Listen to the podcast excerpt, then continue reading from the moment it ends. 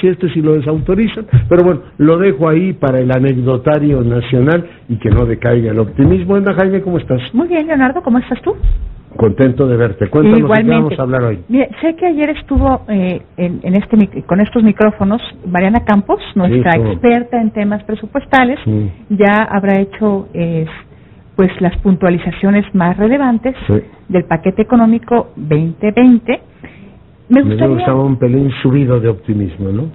Este, sí, Leonardo. O sea, esto de pensar en 2.5, pues sí, ayer lo comentaste. incremento, incremento de la plataforma petrolera, o sea, sí hay eh, eh, optimismo, mm. sí está anclado este presupuesto 2020 en estimaciones optimistas y si estas, estas variables no se mueven de manera favorable, vamos a estar en problemas empezar a recortar, ¿no? Si ya no crecimos al 2.5, que es el supuesto para que empiece la máquina presupuestadora. Lo recaudar, etcétera. Entonces, pues, este, eh, ese, es, ese es como el, el ángulo mm. que me parece muy relevante resaltar, que está construido el presupuesto sobre estimaciones optimistas.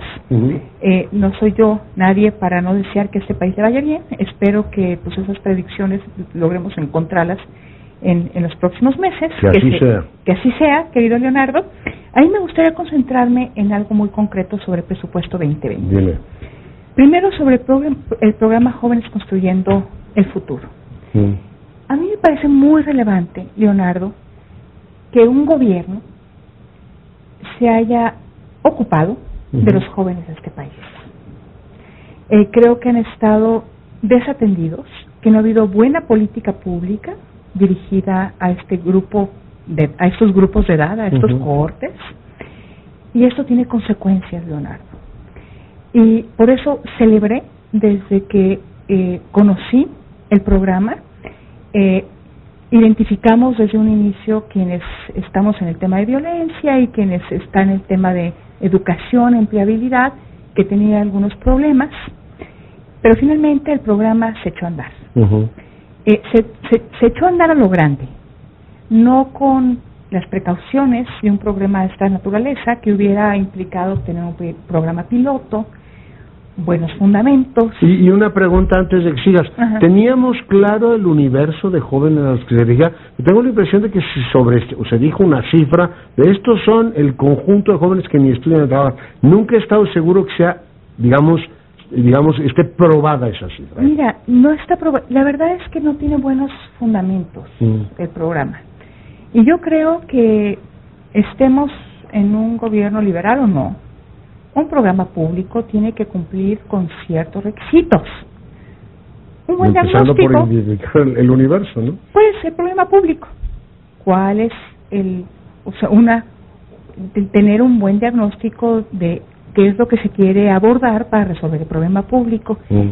Y todo esto, Leonardo, se debe de plasmar cuando hay un muy buen programa público bien estructurado en reglas de operación. Este programa arrancó sin reglas de operación como muchos de los programas del presidente López Obrador. Sus programas prioritarios no tuvieron en el 2019 reglas de operación. Estábamos esperando que hubiera en el 2020, en el presupuesto 2020, una corrección. Que tienen un año, ¿no?, para operar sin reglas de operación. Sí, no está en la ley de responsabilidad hacendaria, pero está en una circular, mm.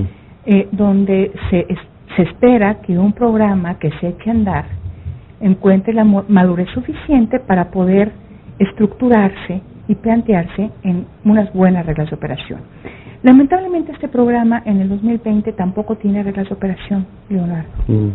Eh, la CONAMED es quien autoriza eh, las que ponen... ¿Es mejora regulatoria? La mejora ¿quién, ¿Quién establece cuáles son los criterios para decir estas reglas de operación son suficientes, cumplen con el estándar, con lo que necesitamos saber? Mm. ¿Qué problema público se piensa resolver? ¿Cuál es la población objetivo?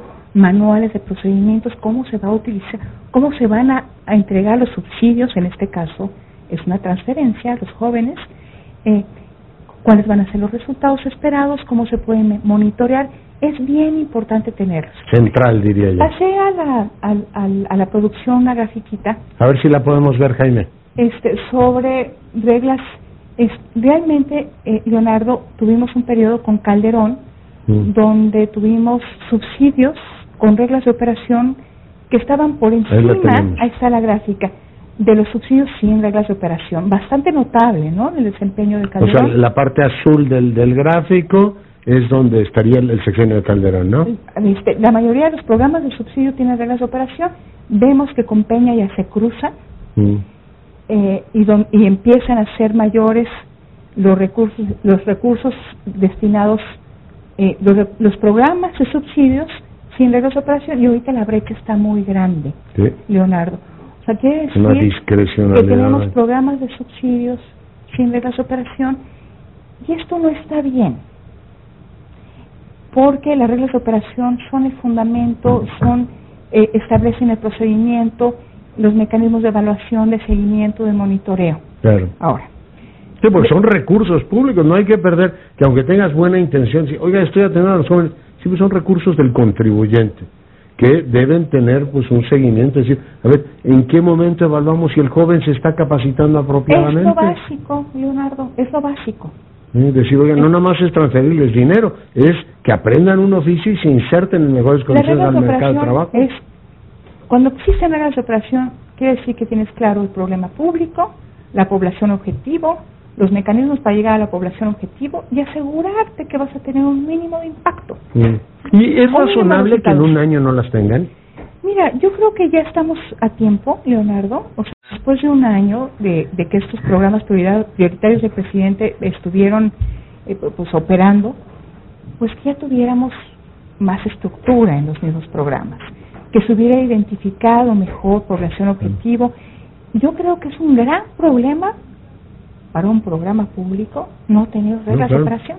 Eh, ¿Hacia dónde nos movemos? ¿Qué hacemos? ¿A quiénes Entonces, es, sí, sí me parece que es una deficiencia importante que se debe subsanar. No, no debemos de, perder, de, quitar el dedo del renglón, Leonardo. No, no debemos. Fíjate que platicamos con Ramírez Cuellar, que es por supuesto el presidente de la comisión, le decía, oiga, en materia de transparencia presupuestal, que sugiere, dice, oiga, todos los programas deben tener reglas de operación.